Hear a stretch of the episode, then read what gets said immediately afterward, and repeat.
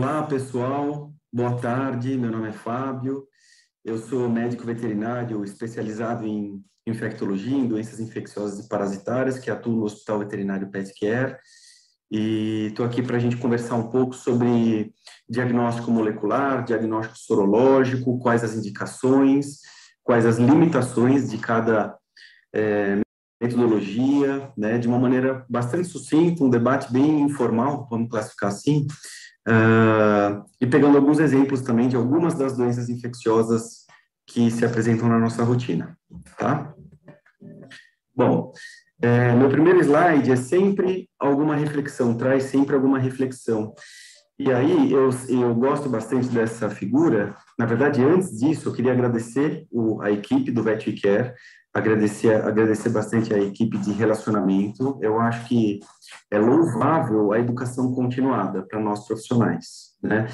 Uh, eu acho que a gente só faz a medicina veterinária crescer dessa maneira, né? Então, nós acabamos valorizando a profissão e nos valorizando como profissionais. E fazendo dessa maneira, nos valorizando, todo mundo sai ganhando. Nosso paciente sai ganhando, financeiramente, o, o retorno financeiro acaba sendo melhor também para a gente, né? Então, muito obrigado mais, mais uma vez à equipe, tá? Bom, é, vamos começar esse debate trazendo alguns conceitos que são super importantes na, na prática da infectologia, né, da, do, da prática do diagnóstico e do, do, do acompanhamento dos nossos pacientes relacionados, com enfermidades infecciosas, e aí esses conceitos são infecção e doença. Infecção, é, na verdade, são conceitos que são importantes tanto do ponto de vista diagnóstico quanto terapêutico, né? Quanto estabelecer uma terapia, como interpretar cada metodologia. Ah, lembrando que o conceito de infecção, pelo Ministério da Saúde, se relaciona com a penetração e multiplicação de um agente infeccioso, de um, de um microorganismo, né? no organismo a nível sistêmico, uh, mas não necessariamente traduzindo manifestações clínicas. E o conceito de doença se relaciona com o estabelecimento das manifestações clínicas propriamente ditas, secundárias à multiplicação e desenvolvimento e penetração, obviamente, desse agente infeccioso, desse agente etiológico. Então, é importante diferenciar essas duas situações, a gente vai ver nos próximos slides o porquê, mas não necessariamente uma, infecção se reflete em uma doença, né? E aí, na escolha das provas laboratoriais, algumas, alguns quesitos devem ser levados em conta. O primeiro deles seria uh, se trata de uma infecção aguda ou de uma infecção crônica. Então, isso também vai nos ajudar a escolher metodologia sorológica versus metodologia molecular. Tá? Inclusive, nas infecções agudas, uh, a gente pode lançar mão de provas sorológicas, apesar de algumas limitações, mas com algumas ressalvas, como a gente vai ver nos próximos slides. As, uh, o diagnóstico sorológico, os testes sorológicos permitem a detecção de infecções subclínicas, né? Então, aquelas infecções que têm um curso insidioso, né? Muitas vezes, como, como o próprio nome diz, subclínicas, né? Então, com, com um conjunto de manifestações clínicas muito insidioso, muito discreto, e o diagnóstico sorológico também permite o acompanhamento pós-terapêutico. O diagnóstico molecular também, nos pacientes que são positivos, é, em PCR, por exemplo, positivos, antes de qualquer tratamento, mas é, o PCR muitas vezes se negativa rápido, seja mediante o estabelecimento do tratamento apropriado, seja mesmo nos pacientes que não são tratados. Então, a, o diagnóstico sorológico, a metodologia sorológica permite o acompanhamento pós-terapêutico tardio, haja vista que muitas das enfermidades infecciosas trazem quebra dos títulos sorológicos progressivamente, né? o diagnóstico sorológico também é, pode ser usado na determinação de imunoproteção, né? A exemplo da, do título sorológico protetivo contra o vírus da raiva para animais que vão ser transportados, Uh, e também para que a gente avalie a necessidade de revacinação anual em pacientes que trazem alguma ressalva em relação à, à revacinação compulsória, né, aí seria a dosagem de anticorpos neutralizantes, então essa é mais uma uh, indicação do diagnóstico sorológico, e também uh, esse, essa metodologia é usada para determinar a incidência e prevalência de infecções, principalmente nos inquéritos sorológicos, a exemplo da vigilância epidemiológica de algumas doenças, né, na, envolvidas bastante em saúde pública.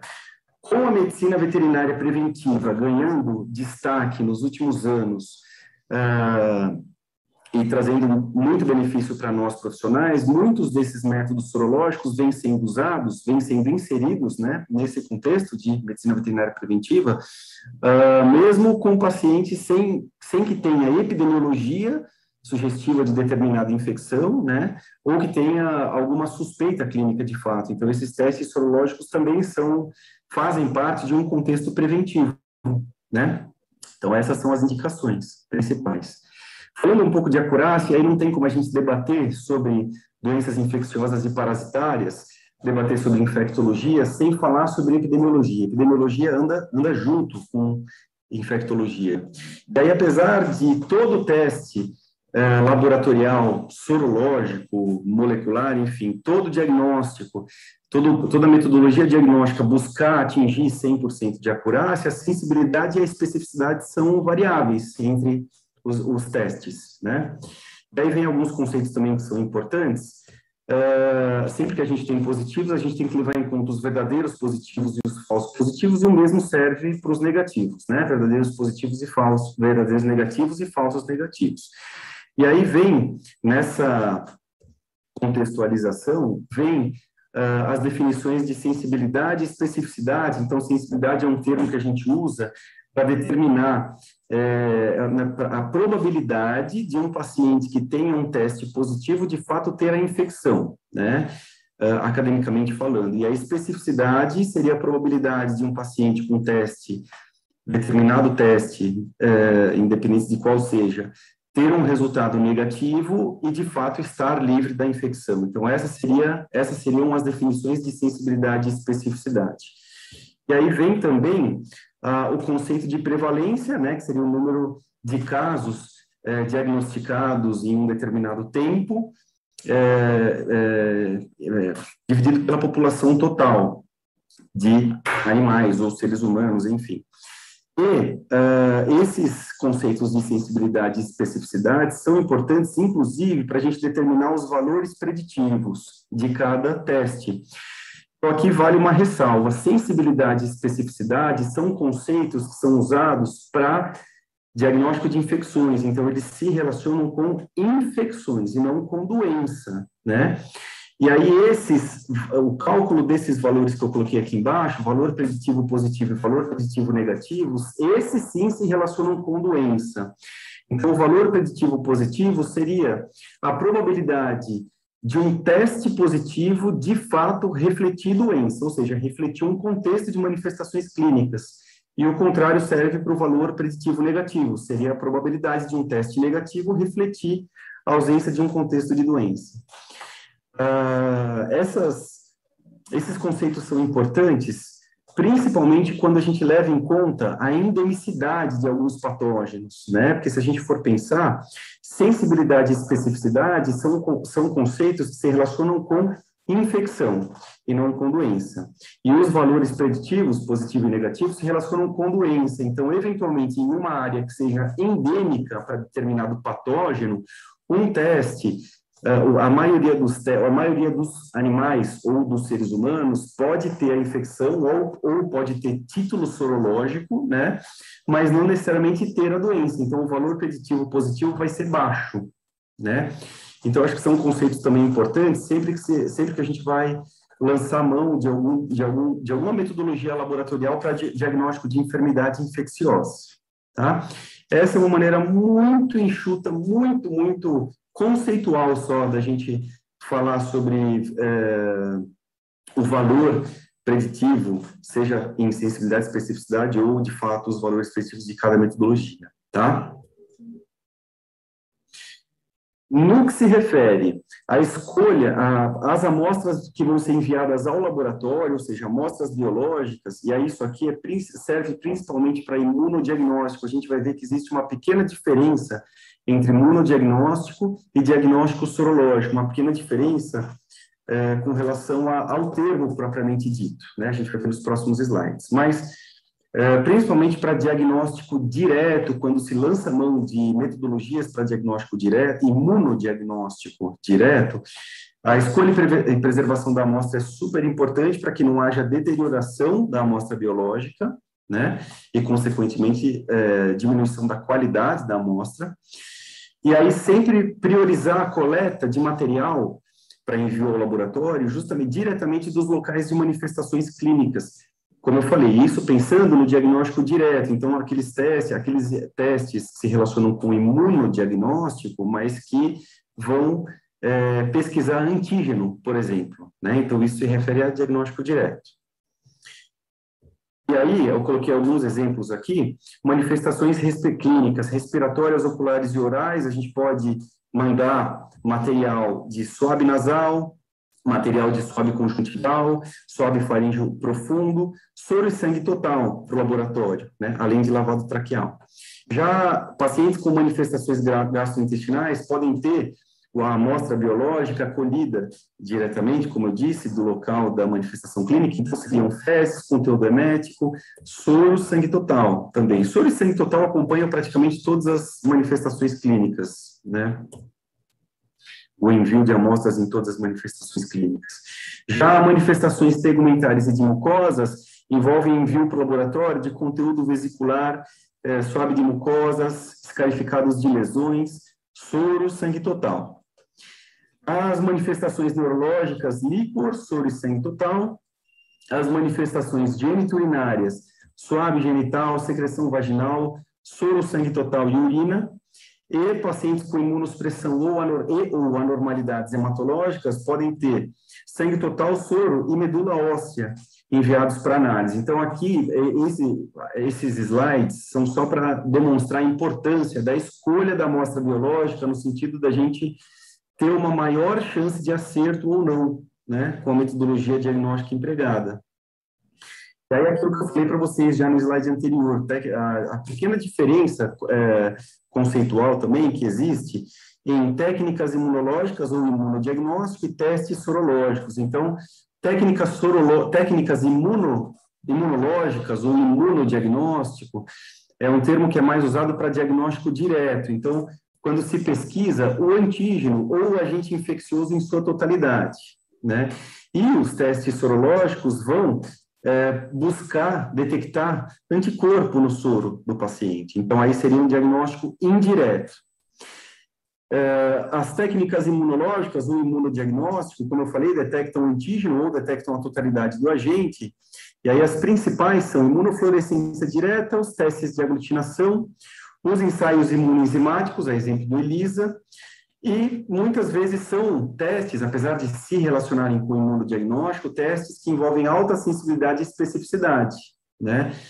Uh, alguns exemplos desses testes são uh, em pacientes com parvovirose, né? Quando a gente pede imunodiagnóstico de fezes, então a detecção de antígeno, né? Uh, ou ainda diagnóstico de giardia, né? São, são exemplos que a gente pode usar de imunodiagnóstico. Já o diagnóstico indireto, como eu disse, é, promove a detecção de anticorpos. Então, várias são as metodologias, é, algumas poucas comercialmente disponíveis, mas várias são as metodologias, e quando eu digo várias e poucas comercialmente disponíveis, muitas é, se relacionam bastante com pesquisa, né? É, com ciência. Então, fixação do complemento, inibição de hemaglutinação, soroneutralização, ensaios de aglutinação, reação de imunofluorescência indireta, ELISA e Western blot. O nosso debate vai focar no nos testes sorológicos, né? É, quando, como, é, como interpretar, como solicitar. Então, nosso, o foco do nosso debate vai ser esse. Tá? Então, entrando de fato no mérito dessa conversa, é, no que se refere aos testes sorológicos, as técnicas de fixação do complemento, inibição de hemaglutinação e soroneutralização e os ensaios de aglutinação são testes que detectam praticamente todos os isótipos de imunoglobulinas. Já Western blot, reação de imunofluorescência indireta e ELISA podem ser desenhados pela empresa, uh, pela empresa que, há, que disponibiliza esses testes no sentido comercial, podem ser desenhados para detectar IgM, IgG ou IgA. Né? Então, aqui, como eu falei, quando a gente vai pensar em escolher uma metodologia, é inter... aqui eu acabo levantando alguns pontos que são importantes é, que devem ser levados em consideração. Primeiro de, o primeiro deles, essa metodologia que vai ser escolhida, ela, ela é um ensaio qualitativo ou um ensaio quantitativo? É um ensaio que detecta IgM ou detecta IgG? É um filhote, é um paciente adulto, é um animal imunocompetente ou imunoincompetente ou imunossuprimido, são três é, situações distintas, né? E lembrar que infecção não necessariamente reflete doença. Então, são, eu penso que são os pontos talvez mais importantes quando a gente vai escolher alguma metodologia, né, para diagnóstico de determinada doença. Então, vamos debater rapidamente sobre cada um deles, de uma maneira mais resumida. Então, ensaio qualitativo ou quantitativo. Ensaios qualitativos, eles só dizem é, se tem ou se não tem é, anticorpo naquele paciente. E aí, a gente precisa lembrar do cutoff. É, o cutoff também pode ser traduzido para ponto de corte, né? Então, lembrar do ponto de corte de cada metodologia. Ponto de corte se relaciona com ah, o limiar de detecção, né? Então, todo teste qualitativo sorológico tem um ponto de corte. E aqui a gente precisa lembrar que, para ensaios qualitativos, quando a gente leva em conta o ponto de corte, uh, se, se esse ensaio, se essa metodologia foi desenhada pelo, por determinada empresa em uma região endêmica para aquela doença que está sendo pesquisada, uh, o cutoff muitas vezes é alto, o ponto de corte muitas vezes é alto, né? diferentemente, por exemplo, de um clínico é, que esteja atuando em uma região que não seja endêmica e esteja buscando o mesmo diagnóstico. Então, muitas vezes aquele paciente vai ser negativo, vai ter um resultado negativo pelo fato da concentração de anticorpos não ter atingido o limiar do teste sorológico, o limiar da metodologia, a ponto de dar positivo, então, ele vai acabar tendo um resultado falso positivo, falso negativo, se de fato o paciente estiver infectado né, com aquele patógeno que está sendo buscado. Então, é importante conhecer o ponto de corte da metodologia que vem sendo empregada.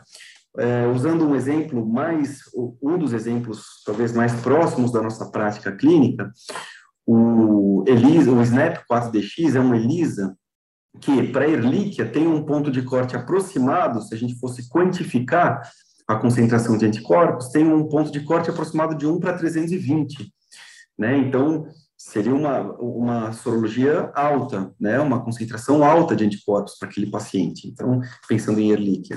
E aí, muitas vezes, o paciente que tem 1 para 160 ou 1 para 80, mas que tem um conjunto de manifestações clínicas e uma série de outras alterações laboratoriais que reflitam a erliquiose, vai, ter, vai acabar tendo resultado negativo, porque não atingiu esse ponto de corte de 1 para 320.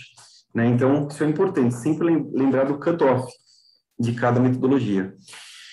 Então, a gente tem os ensaios qualitativos e os ensaios quantitativos. Os ensaios quantitativos, eles permitem infecções subclínicas, né?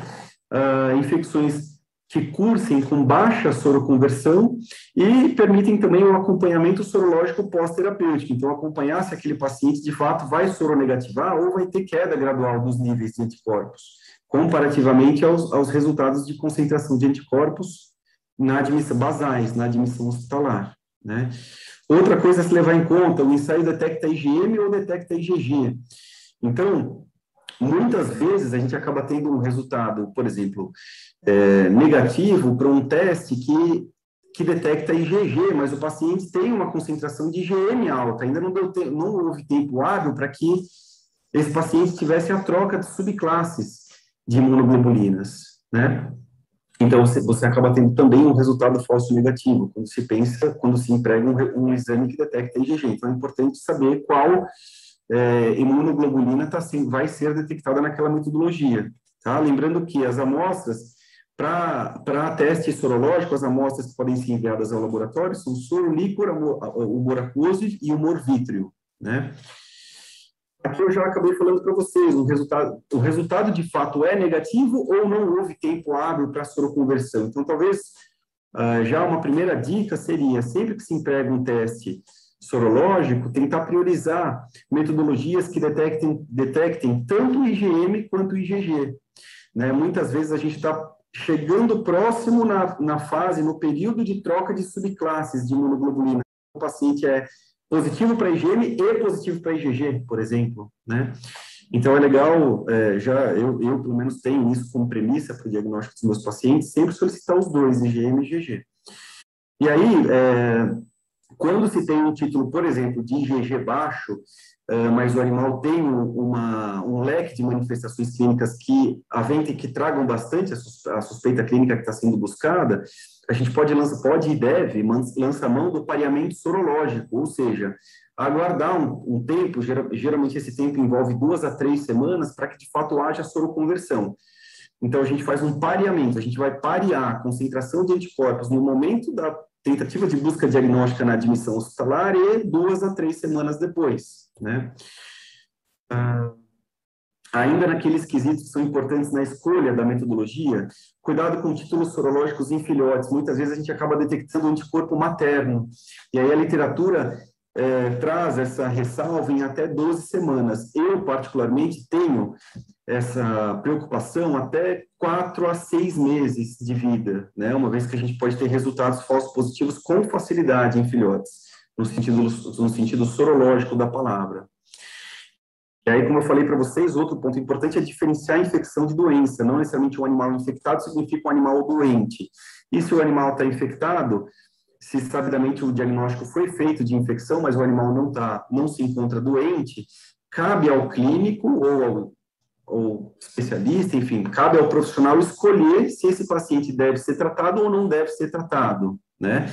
Então, eu coloquei aqui para vocês, soroconversão significa exposição e não doença. Pode ou não haver doença e a infecção pode se tornar subclínica, né? Lembrando que o isótipo IgM geralmente aparece na circulação de uma maneira generalista a partir do sétimo dia, né? Aí eu estou sendo bem generalista com vocês, não dá para levar em conta números, né? Não dá, não dá para ter exatidão na detecção de, desses isótipos, mas de maneira aproximada, a partir do sétimo dia, a gente passa a ter IgM positivo, e a IgM geralmente persiste até 30 barra 45 dias. E aí passa a ver a troca de subclasses gradual. Geralmente essa troca começa a ver a partir do trigésimo dia, né? Essa troca de subclasses de IgM para IgG. Lembrando que isso não é exato, isso pode mudar de acordo com o indivíduo, de acordo com a, a competência imunológica do indivíduo, de acordo com o patógeno envolvido na infecção. E aí uma positividade de IgM vai ser interpretado como exposição pregressa, só que a, a, uma positividade para IgG, desculpa, vai ser interpretada como exposição pregressa uh, meses a anos. IgG pode ficar, pode, pode continuar sendo detectada por muito tempo na circulação, né? Daí vem a importância de uh, do acompanhamento pós-terapêutico, né? Se de fato os pacientes vão super negativar ou não.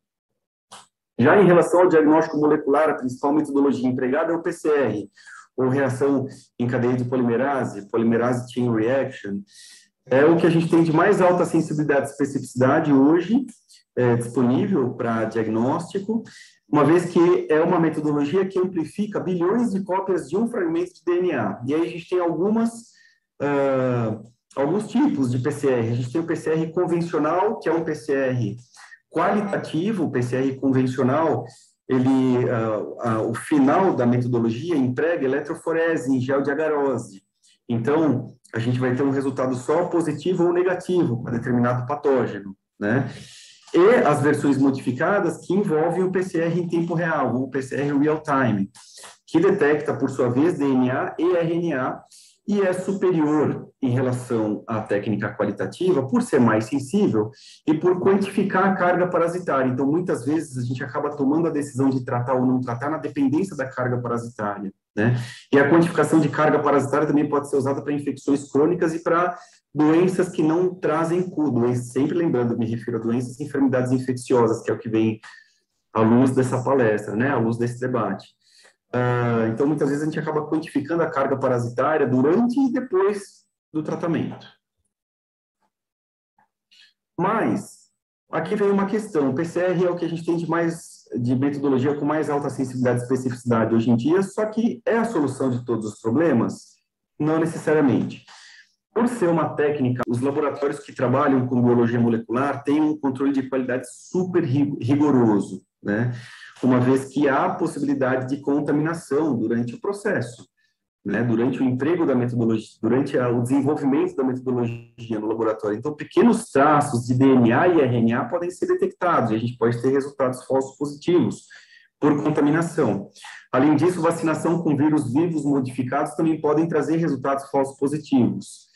E os falsos negativos geralmente se relacionam com a especificidade do primer, então muitas vezes aquele PCR é desenhado para diagnosticar um gênero uh, e não necessariamente uma espécie, e aí isso vai influenciar na especificidade, a gente pode ter um resultado falso negativo. A qualidade da amostra e a, e a escolha da amostra também pode influenciar em resultados negativos. E a fase da doença na qual o paciente se encontra. Então, muitas vezes, na maioria das vezes, o material biológico enviado ao laboratório é sangue, muitas vezes o DNA do patógeno não se encontra mais no sangue, muitas vezes ele está restrito a algum órgão linfóide, né, seja medula óssea, linfonodos, baço, fígado, então, e aí a gente vai ter um resultado falso negativo no sangue, mas se eventualmente a gente pensar assim, escolher outra amostra, é, a gente poderia ter um resultado é, positivo, né, verdadeiramente positivo. Então, aqui é, são exemplos de, do fato do PCR também não ser uma verdade absoluta. Um, um paciente que tem um resultado negativo de PCR está livre da doença. Não. Sempre que possível, uh, doenças que trazem fases, cursos clínicos distintos, e aí vão ter muitas vezes resultados de PCR negativo, falso negativos, porém resultados sorológicos positivos, Uh, muitas vezes a gente acaba indicando fazer, uh, escolher as duas modalidades diagnósticas, então tanto diagnóstico molecular quanto diagnóstico sorológico para diminuir a chance de erro, né? Então essa outra, é outra dica também que eu, se, se, se eu sou qualificado o suficiente para dar uma sugestão para vocês, essa seria a principal sugestão que eu daria, né? E aí, depois dessa breve introdução, acho que vale a pena debater sobre alguns exemplos é, de diagnóstico é, sorológico e molecular em doenças infecciosas. Aí eu peguei algumas doenças especificamente para a gente debater, começando pela erliquiose monocitotrópica canina. Então, Erliquia, o gênero Erliquia pertence à ordem Rickettsiades e família Anaplasmataceae, que é, é uma família que envolve, por exemplo, além de Erliquia, né, o Rickettsia Anaplasma e Wolbachia. São bactérias gram-negativas intracelulares, né? Então, vamos aí usar o termo bactéria como parasito, então são parasitos gram-negativos intracelulares, e aí é, que infectam, mono, que são divididos em genogrupos distintos, então a taxonomia é, dessa família é super extensa, super complexa, então, é, do ponto de vista é, clínico, no sentido de importância, é, em relação à infecção de monócitos de cães, a gente tem as espécies Ehrlichia canis, Ehrlichia chafensis e Ehrlichia ruminantium, né? São as mais importantes.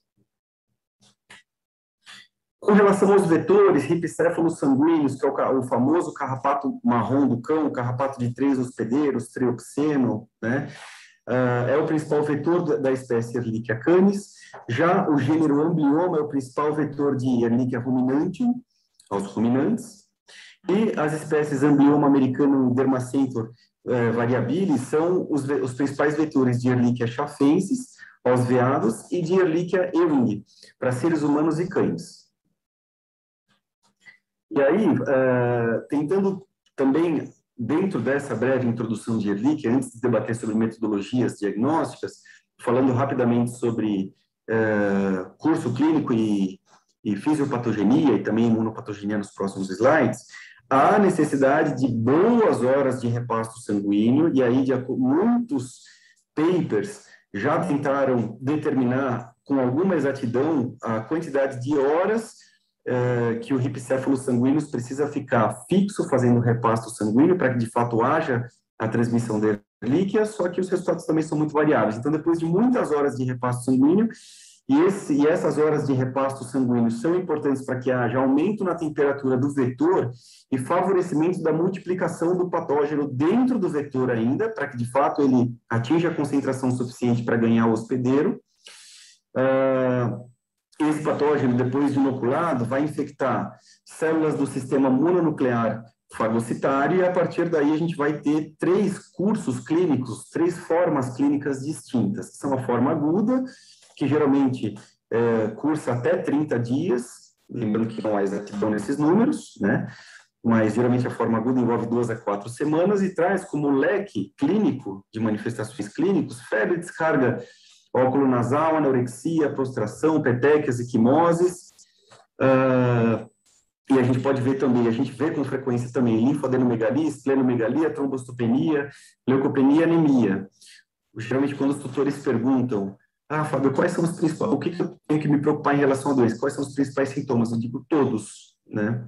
Sendo que até a pneumonia pode se relacionar com erlíquia, né? Então, é, é, leque, contexto clínico, contexto de manifestações clínicas super extenso.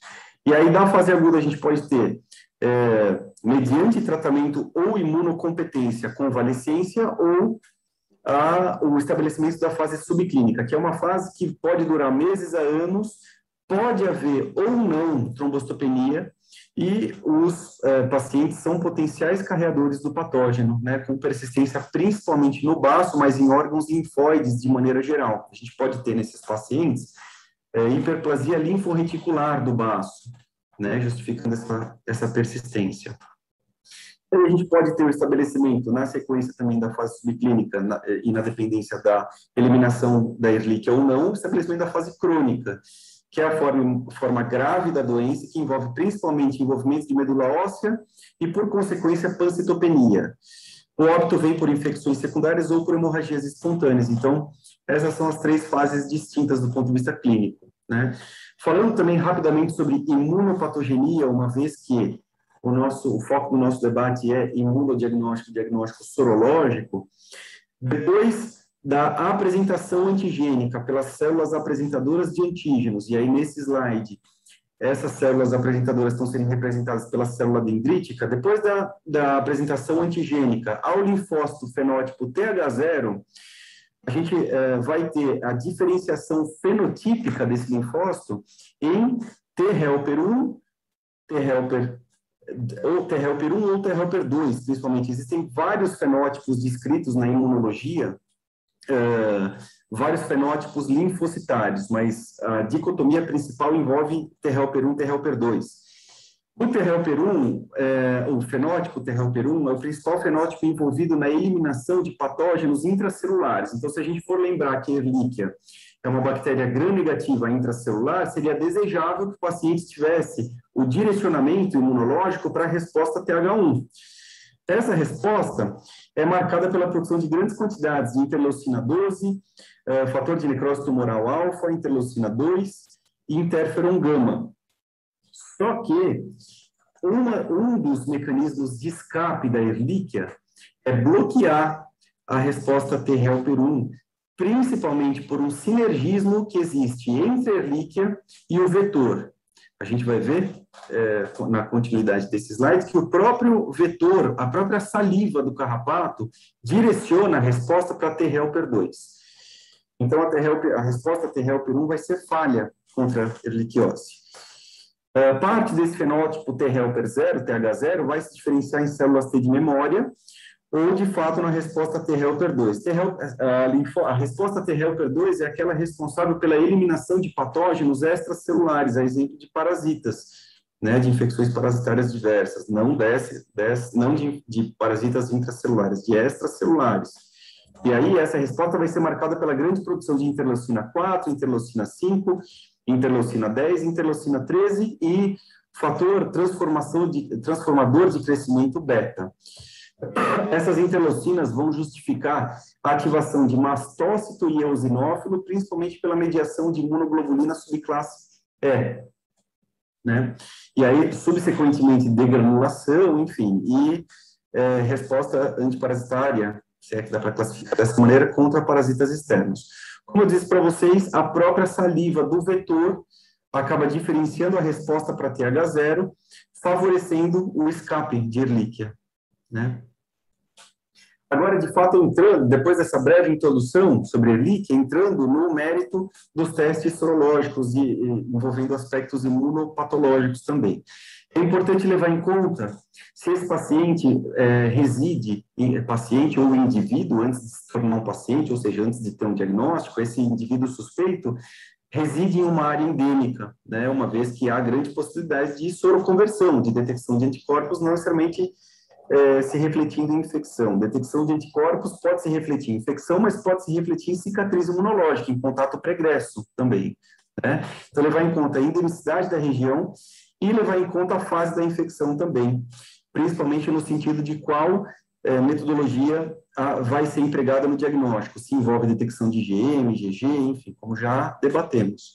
Lembrando que a soroconversão se inicia a partir do sétimo dia, por meio da imunoglobulina M, a principal metodologia disponível comercialmente uh, detecta IgG, né? lembrando que a gente tem que ter um pouco de bom senso também em relação à magnitude de soroconversão. Então, apesar de um resultado, por exemplo, de reação de imunofluorescência indireta, um resultado de 1 para 40 ser um resultado positivo, é uma soroconversão que, do ponto de vista, no sentido de magnitude, muitas vezes não sustenta uma infecção. Então, Aqui vem aquela ressalva do pareamento sorológico, né? Duas a três semanas depois a gente pensa em, em repetir o exame.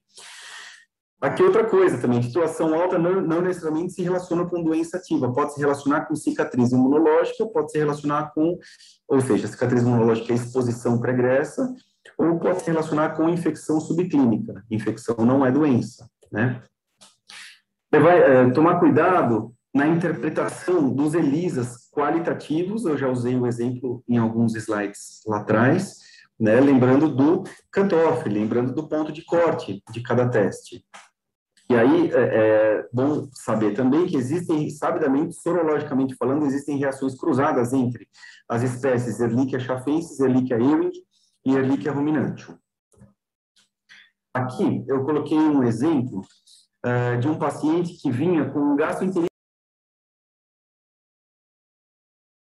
intermitente há dois meses da admissão hospitalar, né? E aí, na admissão, eu pedi um ELISA quantitativo, é, IgG, e nós tivemos um resultado de 1 para 80. 1 para 80, eu brinco e falo que é em cima do muro, né? Porque é, é uma soroconversão baixa ainda, apesar de ser uma, soro, apesar de ser uma soroconversão. E aí, esse paciente, eu pedi uma, um pareamento sorológico em três semanas, a pretária acabou atrasando, acabou voltando exatamente com um mês, e aí a gente vê que de 1 para 80, nós tivemos uma soroconversão de 1 para 320, né? E aí, levando o contexto em consideração, esse paciente vinha soroconvertendo muito provavelmente por exposição recente, recente, levando em conta o tempo necessário para troca de subclasses, de troca de isótipos de imunoglobulinas. Né? Então, aqui, algum, aqui um exemplo de pareamento sorológico. E aí, o que eu tinha para falar sobre ERIC era isso. Vamos falar um pouquinho de babésia agora, de babesiose. A babésia faz parte do filo apicomplexo, então são protozoários intraeritrocitários, então parasitos de hemácias, e existem até hoje mais de 100 espécies descritas de babésia. Espécies essas que acontecem no nosso continente, espécies essas que não acontecem no nosso continente. Então, também é importante, aqui já vai outra Outra dica também, quando a gente vai pensar em fazer diagnóstico, levar em conta as espécies que circulam naturalmente no nosso, no, no, no nosso meio, no meio no qual nós atuamos, né? No meio que me refiro na região. As principais, uh, para nós, aqui na América do Sul, são a Babesia canis vogeli e a Babesia gibsoni, né? A Babesia canis vogeli tem como seu principal vetor o Rhipcephalus sanguíneos, e a Babesia gibsoni tem, o, tem como vetor o Hemaphysalis, que é um outro carrapato, mas também uma, há uma forte suspeita que ainda não foi provada experimentalmente, mas há uma forte suspeita de transmissão horizontal dessa espécie, né? Uma vez que, principalmente nos Estados Unidos, em áreas que são livres do hemaphysalis, que são livres do carrapato, do principal carrapato vetor da Babesia gibsoni, áreas, inclusive, de luta, que sabidamente existem rinhas, lutas entre os cães, eh, muitos animais são positivos para essa espécie, então se aventa bastante a possibilidade de transmissão horizontal. A Babesia canis vogeli tem um contexto subclínico inaparente muitas vezes, mas pode cursar com febre, trombostopenia e anemia hemolítica imunomediada secundária. É mais grave em animais jovens, em animais adultos é uma doença que pode se arrastar por muito tempo de maneira subclínica e é, ocorre principalmente nas Américas do Norte e do Sul, África, Ásia, Austrália e Europa. E, e infecções por Babesia gibson trazem quadros mais crônicos, insidiosos, porém debilitantes. Né? Também pode cursar, a exemplo das infecções por Babesia canis vogeli, também pode cursar com febre, trombocitopenia anemia hemolítica imunomediada e também compartilha das mesmas áreas de ocorrência. Né? Ah, no, no, sentido clínico da palavra, que a gente observa com maior frequência são febre, trombostopenia, então tudo aquilo que a gente já conhece dos hematozoários, ou dos hemoprotozoários, ou dos hemoparasitas de maneira geral, né? Febre, trombostopenia, anemia hemolítica imunomediada secundária, esplenomegalia, esplenomegalia, icterícia, palidez de mucosas, hemoglobinúria ou bilirrubinúria, letargia e anorexia, sendo que esse contexto clínico é, pode depender diretamente da espécie envolvida, então espécies que são consideradas mais virulentas ou menos virulentas, barra avirulentas, né? E também há a possibilidade de variações do contexto clínico, mesmo em infecções pela mesma espécie de babésia. A literatura trouxe uma classificação recente de babesiose não complicada versus babesiose grave, tentando fazer uma analogia com a classificação que existe para a malária na medicina humana. Então, a babesiose não complicada, ela traz sinais típicos de hemólise, que são febre, esplenomegalia, palidez de mucosas, letargia anorexia. E a babesiose grave envolve, além desses, desse mesmo contexto clínico da não complicada, envolve anemia hemolítica, injúria renal aguda, disfunções do sistema nervoso central, coagulopatia, hepatopatias, edema pulmonar e choque, né? Do ponto de vista, isso é muito conceitual, isso é muito acadêmico, do ponto de vista prático, muitas vezes é, é, é bem difícil diferenciar essas situações. E aí, entrando, de fato, no, no mérito diagnóstico, no mérito sorológico versus molecular. As metodologias mais empregadas para diagnóstico são reação de imunofluorescência indireta e ELISA. E na enorme maioria das vezes, se não arrisco dizer em todas as vezes, testes que são qualitativos, né, que não são quantitativos. É, o diagnóstico sorológico tem é, como principal indicação, tem é, é bastante importante, principalmente na detecção de portadores crônicos, sintomáticos ou assintomáticos.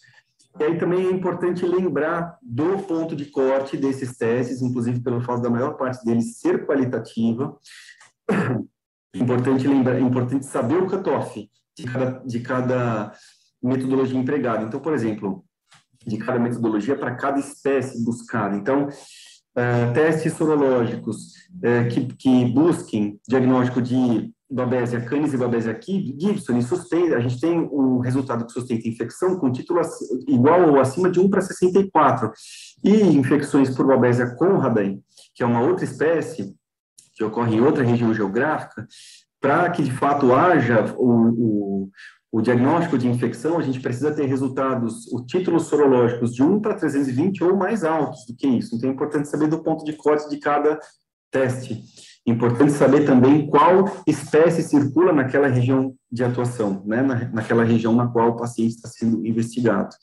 Lembrar que animais jovens e infecções iniciais podem trazer ausência de soroconversão, principalmente na dependência do isótipo que está sendo buscado de imunoglobulina.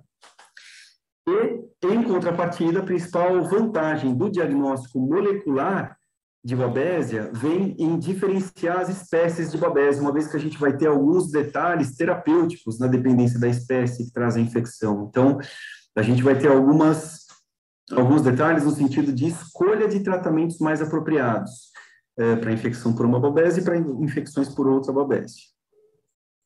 Aqui eu coloquei um exemplo prático de um pitbull que foi admitido no hospital anêmico, mas uma anemia fortemente regenerativa, então 21% de hematócrito, com 50 trombocitopênico, com 54 mil plaquetas, e um índice de produção de reticulócito super alto, que inclusive sustenta suspeita de hemólise, independente de ter esferócito ou não na circulação. Né?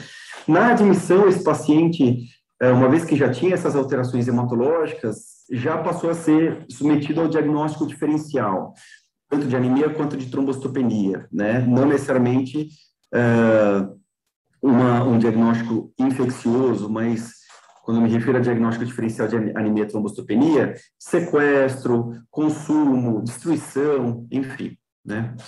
E aí, vários, várias provas foram solicitadas na admissão hospitalar, e até que a gente obtivesse todos os resultados e pudesse é, fazer uma somatória né, de resultados para diagnóstico, ele foi acompanhado hematologicamente nos próximos dias, tendo ficado internado conosco. Então, a gente vê que o hematócrito continuou caindo, mesmo com índice reticulócitos alto, o hematócrito continuou caindo, a trombocitopenia persistiu, e um, dos, e um dos primeiros exames que nós obtivemos foi o PCR, o painel PCR. O painel PCR, esse painel envolveu é, é, primers que foram usados para Babesia canis, e a gente teve um resultado de Babesia canis negativo. E, já, e um resultado de hepatosum, um outro hemoprotozoário, que também justifica um leque muito parecido de, de, de pontos tanto laboratoriais quanto resultados, tanto laboratoriais quanto clínicos, muito parecido. Ah, então será que é uma hepatozoonose ou será que ainda tem algum diagnóstico em aberto? O tratamento antiparasitário sistêmico foi iniciado e mesmo assim esse paciente continua hematologicamente cursando mal, com anemia persistente, anemia sempre regenerativa e começou a aparecer esferose. Então, de fato, ele vinha imunizando. E a imunossupressão já foi, imunossupressão terapêutica por meio de medicações, já foi iniciada na admissão também, mas mesmo assim, esferocitose, queda progressiva do hematócrito, trombocitopenia também progressiva. E aí, é, a gente optou por diferenciar espécies de Babesia. E, interessantemente, veio um resultado positivo para Babesia gibsoni. Tendo esse resultado positivo, o tratamento antiparasitário sistêmico foi trocado completamente e a partir daí o paciente foi evoluindo hematologicamente falando favoravelmente. O hematócrito foi subindo, o número de plaquetas, a, a resposta plaquetária na contagem plaquetária já foi super sensível e super rápida. O hematócrito foi subindo gradativamente, com o índice de produção de reticulócitos caindo também.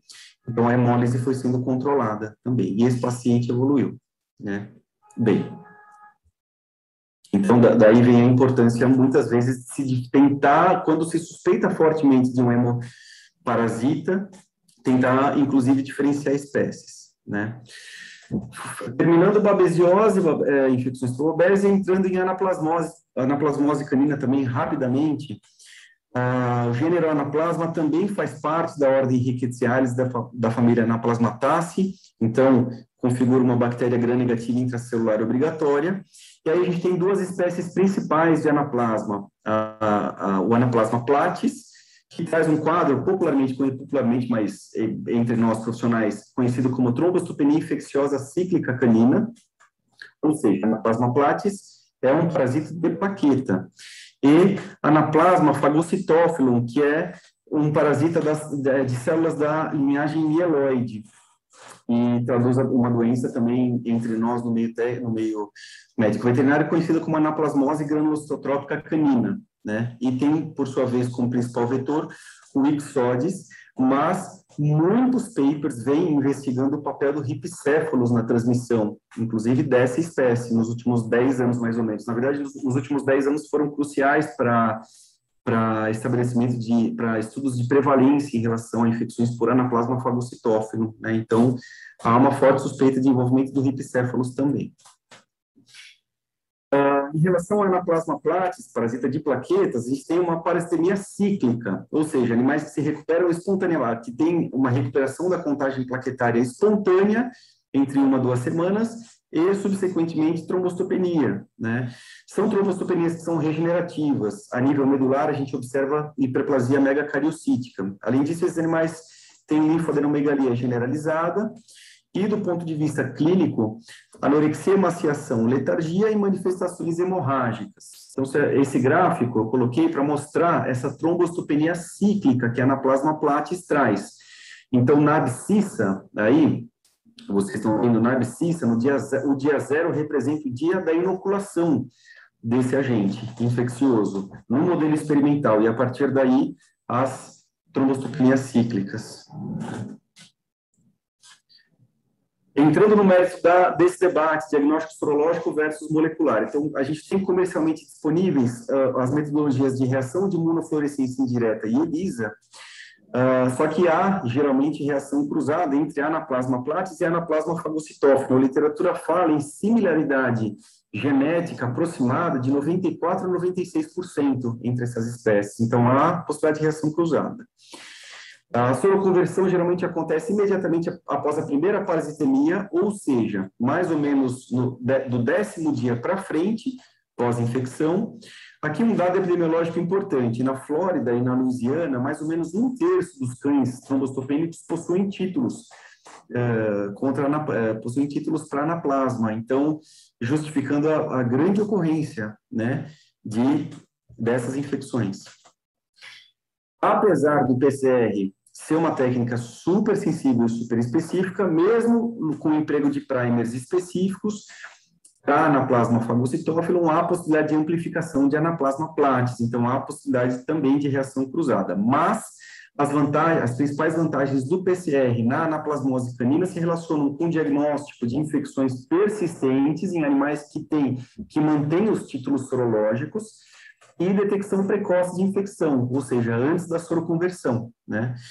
Sempre que dá, em qualquer enfermidade infecciosa, mais uma dica, sempre que dá, peçam, acho que não sei se eu falei isso nos slides anteriores, uh, sempre que dá, peçam as duas metodologias, sorológica e molecular.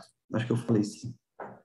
E aí, anaplasma era isso, usando esses exemplos, né, de emprego de diagnóstico sorológico e molecular, e aí, por último, vamos falar um pouquinho sobre rangeliose canina.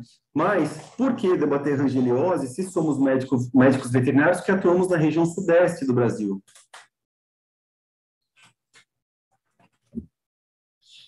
Uh, por que debater rangeliose, sendo que, historicamente, o sul do Brasil é endêmico para rangélia, só que a gente esquece que é sul e sudeste, né? Mas criou-se uma coisa de que o sul, só o sul é endêmico para a rangeliose canina. E aí eu coloquei alguns dos vários papers que existem publicados em literatura mostrando que é, há, o diagnó há a, a, ocorrência de rangeliose canina em outras regiões que não no sul do Brasil, né?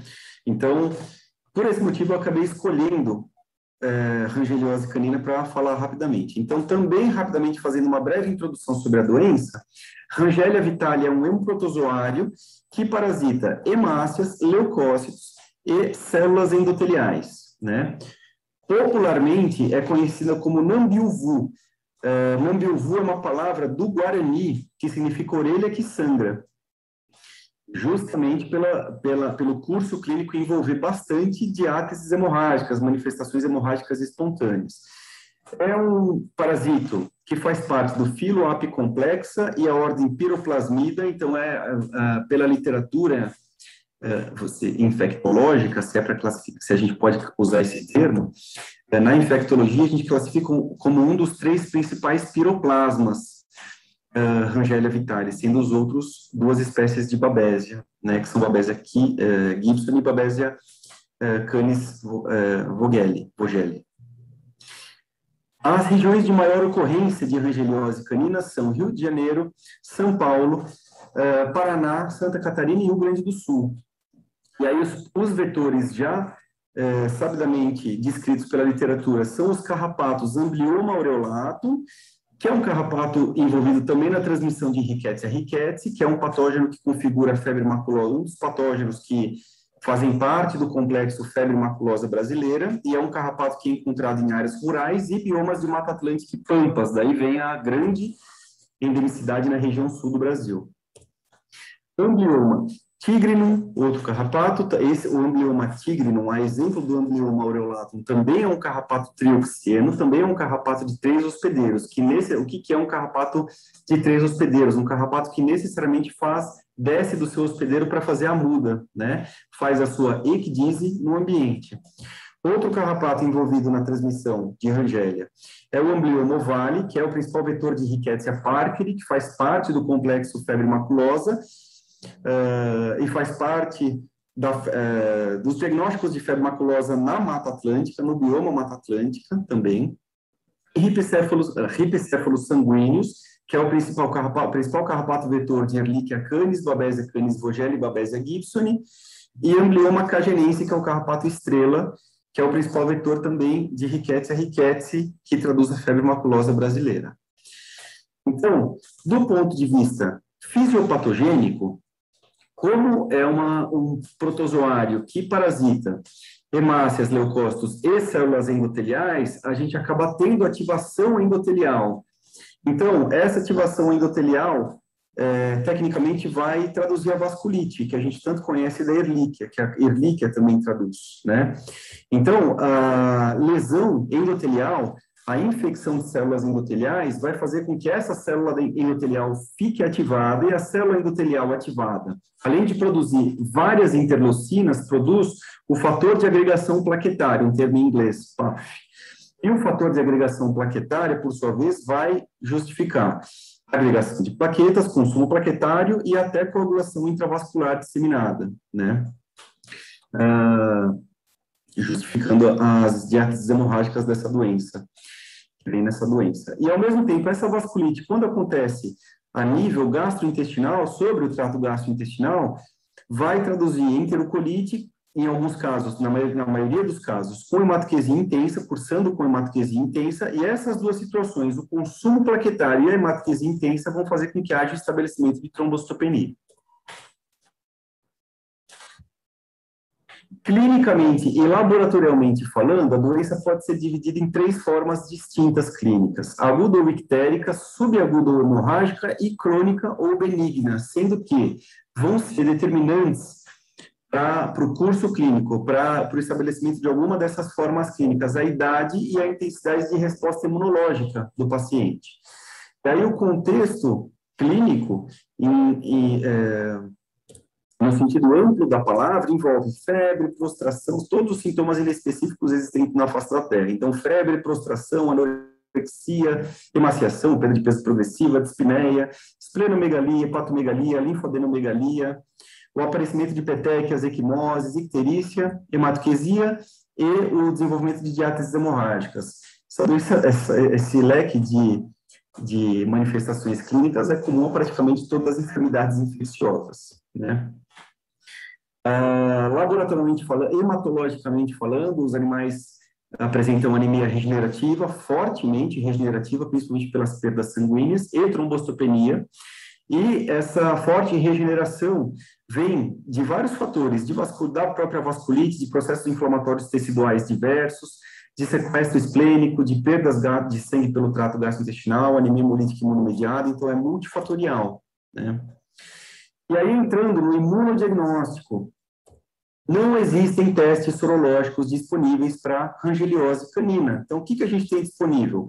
O diagnóstico hematológico, quando o piroplasma é encontrado, só que lembrando que a morfologia desse piroplasma é, é quase que idêntica, se não idêntica, à morfologia de Babesia. Então, a gente não pode afirmar simplesmente por um esfregaço sanguíneo que se trata de rangelia, ou não deve, pelo menos, afirmar.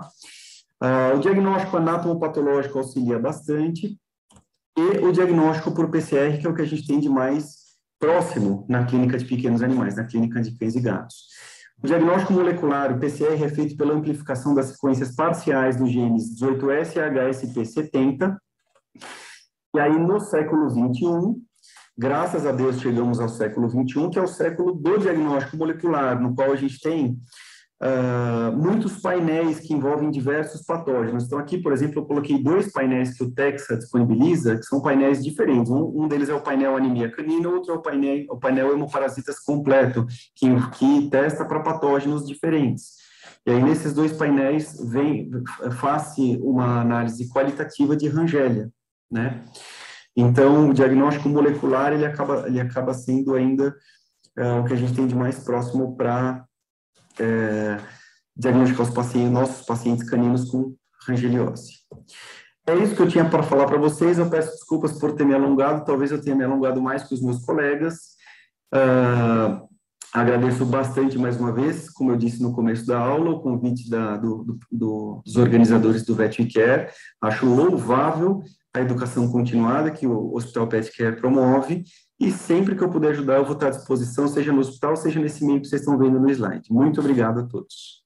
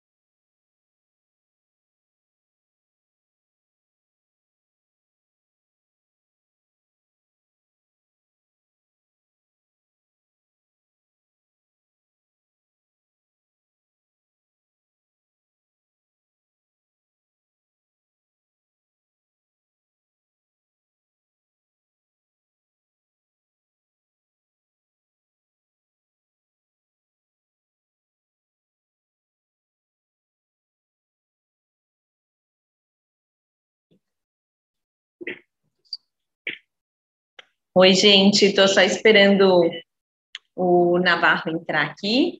É, mas se vocês quiserem ir mandando as suas dúvidas aqui, que eu já vi que tem algumas aqui, já, já anotei para passar para ele, mas se vocês querem. Aqui, ó, ele entrou. Tem a do Luan, tem outra que chegou aqui pelo celular.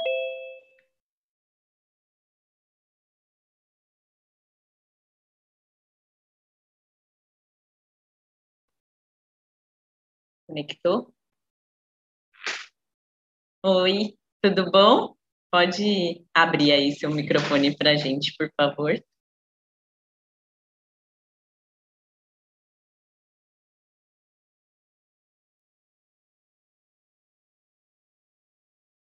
Tá, abre seu microfone, está me escutando? Boa. Tá, estou te escutando. Obrigada pela palestra. Obrigada. mais uma vez, imagina. Foi ótimo. E eu acho que é um tema que, na verdade, as pessoas têm bastante dúvida, só que eu acho que eles estão com é, cansados já. Talvez a gente tenha que refazer isso, porque eu tenho certeza que vai ter muita pergunta, porque a gente recebe pergunta é, com frequência disso. Mas a primeira que a gente teve aqui, né, que é do Luan, e ele, obrigada, Luan, pela participação aí. E ele escreveu: é, o PCR e outros testes moleculares estão sendo ideal para fechar a suspeita de diagnóstico em filhotes com atenção ao tipo de vacina ou se foram vacinados? Então, vamos lá. Boa tarde, pessoal. Boa tarde, Luan. Obrigado pela questão. Acho que é, é importante pegar como gancho para dar sequência no debate. É, o imunodiagnóstico, o diagnóstico por meio de antígeno, da detecção de antígeno, é, pode ser feito por metodologias, por kits comerciais que sabidamente não detectam o antígeno vacinal. Então, existem kits comerciais que trazem essa segurança para a gente. Isso porque a titulação, a carga viral, é, se é que a gente consegue classificar dessa maneira, mas a titulação do vírus é muito baixa na vacina, né?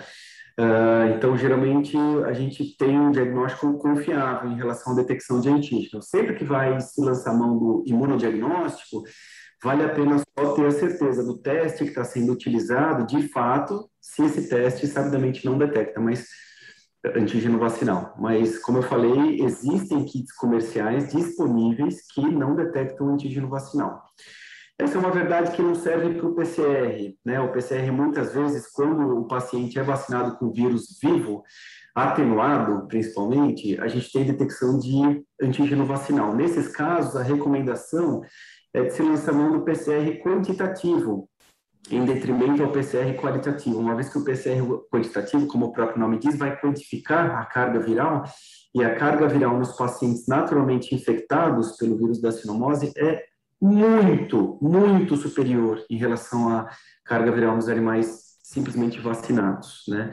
Muitas vezes, quando a gente faz a solicitação de diagnóstico molecular para sinomose, uh, o próprio laboratório coloca como nota de rodapé isso.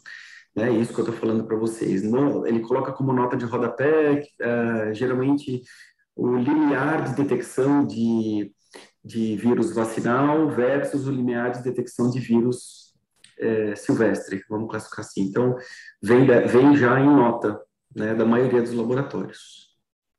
É, eu acho que eu estou vendo aqui, o pessoal tem dúvida, na verdade, é, quando pede esse PCR, né, e, e quando ele é uma infecção mesmo, né, ou não, né? Porque a outra pergunta, na verdade, da sorologia, né?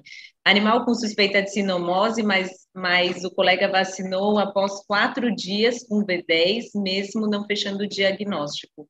Duas semanas depois, no caso, hoje, se eu pedir a sorologia por antígeno, vai dar positivo pela vacina, né? Na verdade, é é o que você está explicando, né? A mesma... Exato, exato. É, a detecção por imunodiagnóstico é que é aquilo que a gente conversou na aula, é usar o termo imunodiagnóstico e usar o termo diagnóstico sorológico, né? Diagnóstico sorológico é um termo que vem à luz da detecção de anticorpo.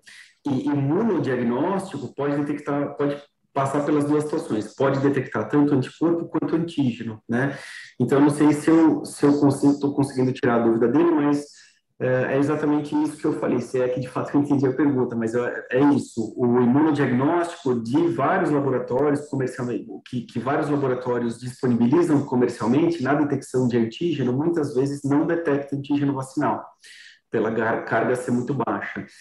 Em contrapartida, quando a gente vai lançar mão de diagnóstico sorológico, aí sim a gente pode ter um resultado falso positivo vacinal. Aí não falando de imunodiagnóstico, não falando de detecção de antígeno, falando de anticorpo. Aí a gente pode ter um resultado que vai ser atrapalhado por conta da vacinação, com certeza. Né? Entendi. E tem mais uma pergunta aqui que chegou aqui no, no celular, que é um paciente que já fez três vezes exame de ELISA em três laboratórios diferentes, hemograma está perfeito, é, série, vermelha, branca e plaquetas. Porém, ele sempre dá positivo para Babese Ehrlichia. É, não apresenta nenhum sintoma, nunca teve contato com pulgas e carrapatos, é, quer saber se trata ou não trata. Então, essa é uma situação que a gente vive quase todos os dias, né? Na clínica de, de, cães. O fato é que esse ELISA, que foi referido na pergunta, certamente é um ELISA quantitativo. E aí a gente tem que lembrar do cutoff, né? lembrar do ponto de corte. Então, certamente, esse ELISA, uh, a concentração de anticorpos desse animal supera o cutoff do exame. Então, deve, ser, deve ter uma soroconversão importante, uma soroconversão grande. Né? É, o que eu faria nesse caso é diferenciar IgM de IgG para Babésia, né? E fazer um quantitativo, um ELISA quantitativo para Ehrlichia, para a gente ter uma noção da magnitude dessa soroconversão. Uh, porque isso vai ajudar, nos ajudar a determinar se de fato a gente vai tratar esse paciente ou não. Por exemplo, IgM positivo para Babésia. IgM positivo para Babésia significa, a grosso modo, exposição recente, né? Lembrando que é, soroconversão não significa doença, significa exposição, né? Então, a gente vai ter uma ter havido uma exposição com um IgM positivo de até 30 dias. Geralmente, a troca de isótipos de imunoglobulina começa a partir do, 30, do 30 dia. Então, a gente vai ter uma exposição recente. Exposição recente, sem alteração hematológica, vale a pena tratar?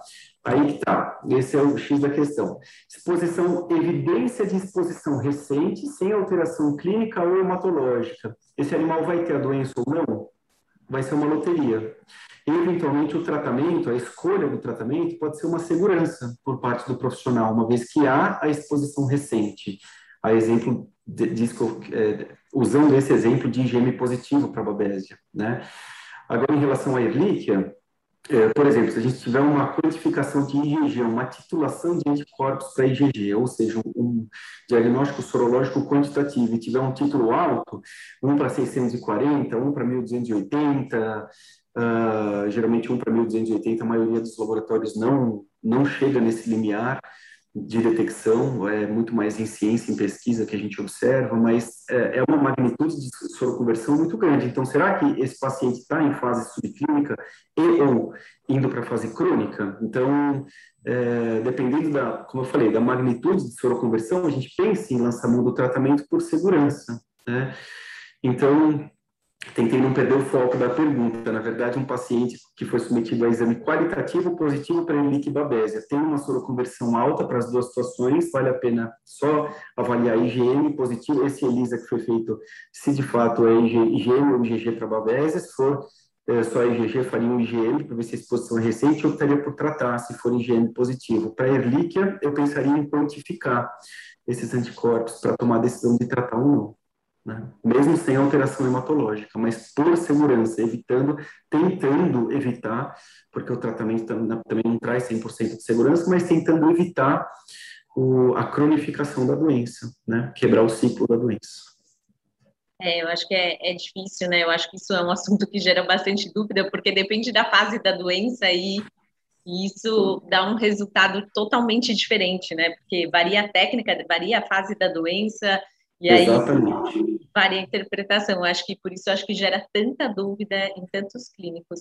E é... é, é essas, esses exemplos de doenças, na verdade, em doenças infecciosas e parasitárias, a frase cada caso é um caso não é clichê. Na clínica médica é uma frase clichê. Em doenças infecciosas e parasitárias, cada caso custa de uma maneira diferente, porque a competência imunológica é muito individual, varia de paciente para paciente, né? Então, é, de fato, a gente tem que avaliar caso a caso, no sentido individual da palavra, né?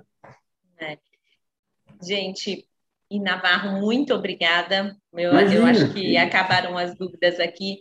É, gostaria de deixar todos vocês à disposição aqui, se vocês tiverem dúvida, dúvida aqui para o Navarro. Ele, ele é especializado em doenças infecciosas aqui do, do Hospital Pet Care. Então, se vocês tiverem dúvidas, quiserem discutir algum caso com ele, pode entrar em contato com o canal do VeteriCare, do vetericare.petcare.com.br, a gente passa para ele, ele direciona essa resposta e, e assim é bom, né, que a gente vai se ajudando aí e solucionando mais casos aí dos, dos nossos pacientes, que a gente gosta Exatamente. tanto, né?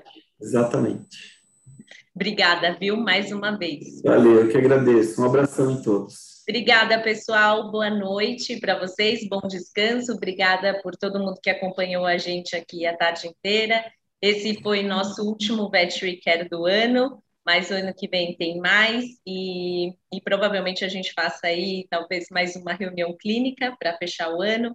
Então se inscreve aqui no nosso canal do YouTube, quem não se inscreveu, que aí vocês recebem as notificações e as palestras gravadas. Todas essas palestras vão ficar disponíveis aí no nosso canal. Obrigada, obrigada, Navarro. Beijo, boa noite. Muito obrigado. A Elanco acaba de expandir seus horizontes. Agora, toda a linha de produtos da Divisão de Saúde Animal da Bayer, reconhecida mundialmente pela alta tecnologia e qualidade, faz parte do nosso portfólio e vai levar a nossa marca para novos caminhos. É assim, expandindo sua participação no segmento, que a Elanco consolida sua liderança e inovação na prevenção e tratamento de animais de produção e animais domésticos. Bem-vindo ao movimento Elanco de crescimento saudável das relações e negócios para o que mais importa: a saúde e o bem-estar animal. Elanco, porque crescer é saudável. Saiba mais em elanco.com.br. Uma das premissas das OETs é trazer o que há de mais moderno, eficaz e seguro para que você, médico veterinário, ofereça o que há de melhor a seus pacientes. Sabemos que pacientes oncológicos necessitam de cuidados especiais para viver por mais tempo e com mais qualidade de vida, bem-estar e conforto. Para isso, contamos em nossa linha com produtos que irão te auxiliar a oferecer o que há de melhor nesse momento que inspira tanta atenção. Palladia, cujo princípio ativo é fosfato de toceranib, pertence à classe de agentes antineoplásicos do tipo inibidores de receptores de tirosina quinase. É uma terapia antiangiogênica e antiproliferativa para o tratamento de mastocitomas cutâneos recorrentes de grau 2 ou 3 de Patnaik, com ou sem envolvimento de linfonodos regionais em cães. Palladia é o primeiro antineoplásico aprovado no Brasil especificamente para cães e possui três apresentações para maior conveniência e ajuste de doses.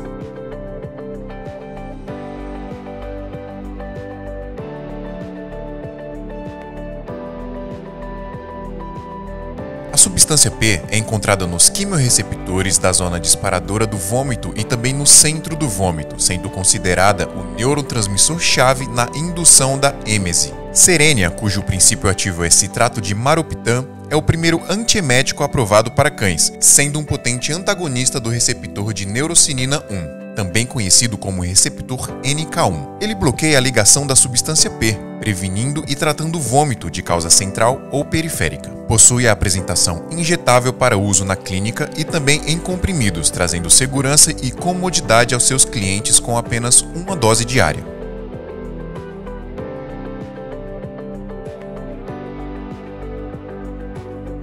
Rimadil, cujo princípio ativo é carprofeno, tem mais de 20 anos de mercado e é o anti-inflamatório não esteroidal número 1 no mundo, com mais de 4 bilhões de comprimidos vendidos e mais de 142 milhões de cães tratados. São mais de 260 estudos científicos publicados mundialmente, com segurança comprovada em uso contínuo por até 5 anos promove alívio rápido da dor e inflamação, tanto na apresentação injetável quanto com seus comprimidos mastigáveis e altamente palatáveis, que auxiliam na adesão ao tratamento. Trocoxil, cujo princípio ativo é mavacoxib, é o único inibidor de COX-2 de dose única mensal, deixando os tutores livres da administração diária de comprimidos, permitindo assim o controle rápido e contínuo da dor. Com eficácia e segurança semelhantes ao carprofeno, conta com quatro apresentações em comprimidos palatáveis e saborosos que facilitam a adesão ao tratamento. Zoetis, para os animais, pela saúde, por você.